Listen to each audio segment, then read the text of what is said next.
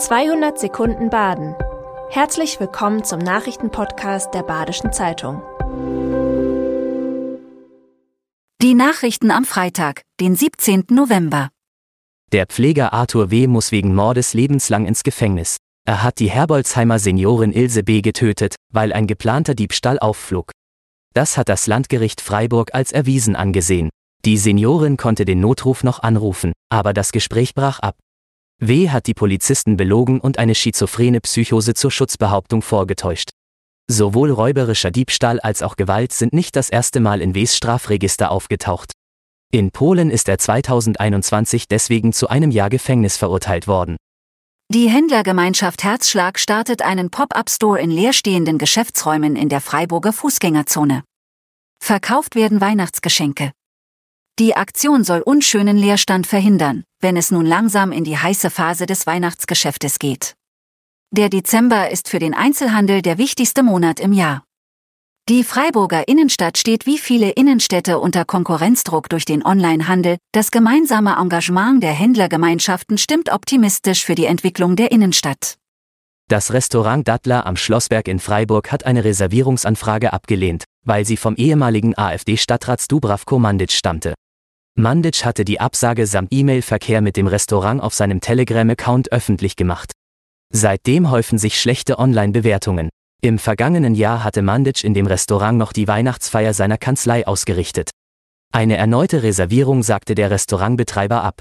Sowohl der Inhalt der Veranstaltung als auch der zu erwartende Gästekreis seien nicht mit den Wertevorstellungen des Restaurants und seiner Belegschaft vereinbar. Obwohl der Privatkonsum schwächelt, bleibt die Karlsruher Drogeriemarktkette DM auf Wachstumskurs.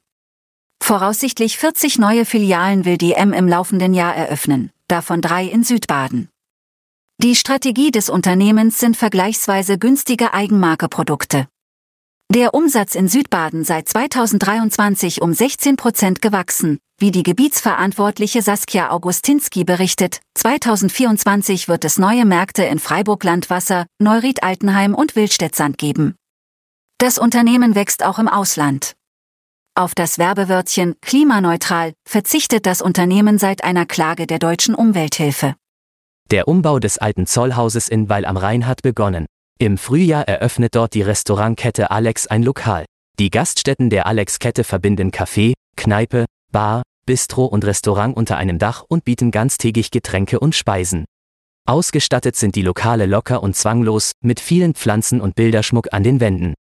Üblicherweise konzentriert sich die Alex-Kette auf größere Städte. Aber Geschäftsführer Bernd Rieger ist vom Standort Weil am Rhein überzeugt, weil ein großes Einzugsgebiet mit Lörrach und Rheinfelden, dem französischen Umland, Basel und der gesamten grenznahen Schweiz dazugehöre.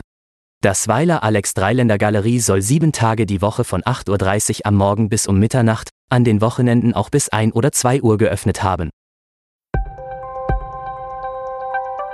Das war 200 Sekunden Baden. Immer montags bis freitags ab 6.30 Uhr. Aktuelle Nachrichten rund um die Uhr gibt's auf der Website der Badischen Zeitung badische-zeitung.de.